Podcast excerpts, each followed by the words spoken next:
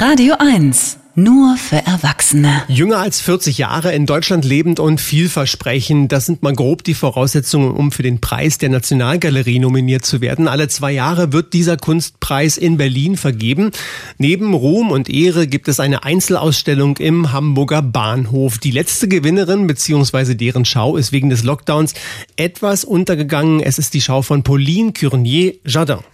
Art, aber fair. Die Radio 1 Kunstkritik. Mit Cora Knoblauch. Ja, und du sagst uns jetzt, warum wir da unbedingt noch hin müssen, bevor dann im Herbst der nächste Gewinner oder die nächste Gewinnerin gekürt wird. Guten Morgen, Cora. Guten Morgen, das Morgen, tue ich. Ja. Be be bevor wir über Pauline Curnier Jardin sprechen, sind denn unter den letzten Preisträgern irgendwelche späteren Stars dabei gewesen? Die Gewinner bekommen ja kein Preisgeld, sondern ja, nur immerhin eine große Einzelausstellung. Ja, auf jeden Fall sind da jetzige Stars dabei in der Shortlist. Also unter den letzten vier Nominierten, es sind immer vier, die übrig bleiben, da war gleich in der ersten Ausgabe im Jahr 2000 niemand Geringeres dabei als Olafur Eliasson. Der bekam den Preis damals zwar nicht, Superstar ist er trotzdem geworden. In den Jahren danach waren dabei Daniel Richter, Tessita Dean, Omar Fast, Anne Imhof und so weiter und so weiter. Heute ist allesamt Player der allerersten Liga des Kunstmarktes. Also die Auswahl der Jury präsentiert da normalerweise nicht irgendwelche No-Names, sondern eben KünstlerInnen, die schon ja die ein oder andere Kunstbiennale gewuppt haben. Insider finden den Preis daher auch etwas langweilig, aber Leute wie ich, die eben nicht auf jeder Biennale und jeder Messe rumhocken, die entdecken dann schon mal interessante KünstlerInnen, die einem mit großer Wahrscheinlichkeit später wieder begegnen. Fett to Ashes, also Fett zu Asche heißt die Ausstellung der aktuellen Gewinnerin und die Künstlerin hat da so eine Art Arena in den Hamburger Bahnhof gebaut. So sieht es jedenfalls auf den Fotos aus.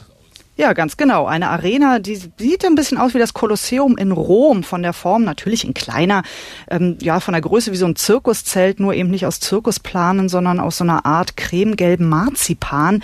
Innen drin setzt man sich dann auf eine Tribüne und schaut auf großer Leinwand den Film Fat to Ashes, eben von jener Pauline Curnier-Jardin. Das ist eine Collage aus drei Events. Einmal ein katholisches Fest zu Ehren der heiligen Agatha in Italien, dann die traditionelle Schlachtung eines Schweines auf dem Land, auch in Italien, und Szenen aus dem Karneval in Köln. Und immer wenn man denkt, boah, ist das brutal und abstoßend, dann wird's immer noch doller. Eieiei.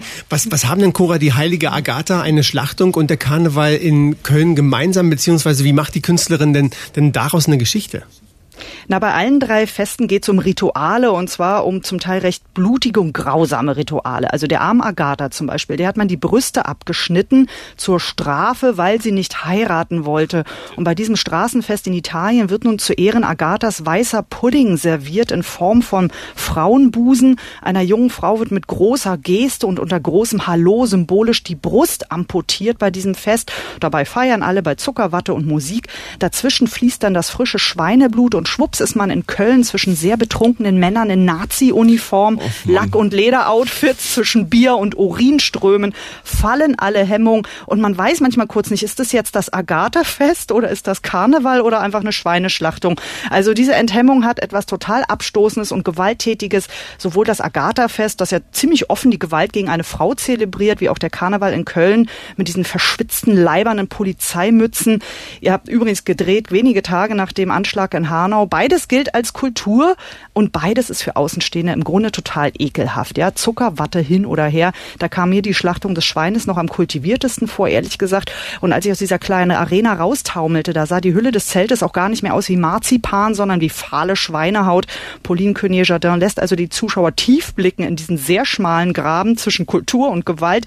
Und dieser Blick auf unsere manchmal fragwürdiges Verständnis von Kultur, der hat mir total gut gefallen. Und bei allem Ekel, dieser Film hat bei mir Bilder hinterlassen, über die ich noch lange nachdenken werde. Und Marco, du hoffentlich jetzt auch. Ja, aber ich gehe nicht hin. Aber wenn Sie das auch erleben wollen, dann heißt das Ganze Fat to Ashes. Die Ausstellung von Pauline Curnier Jardin ist noch zu sehen bis zum 19. September im Hamburger Bahnhof. Alle Infos auch auf radio1.de. Vielen Dank, Cora. Trotz allem. Sehr gerne. Bon. Art, aber fair. Die Radio 1 Kunstkritik. Jetzt auch als Podcast.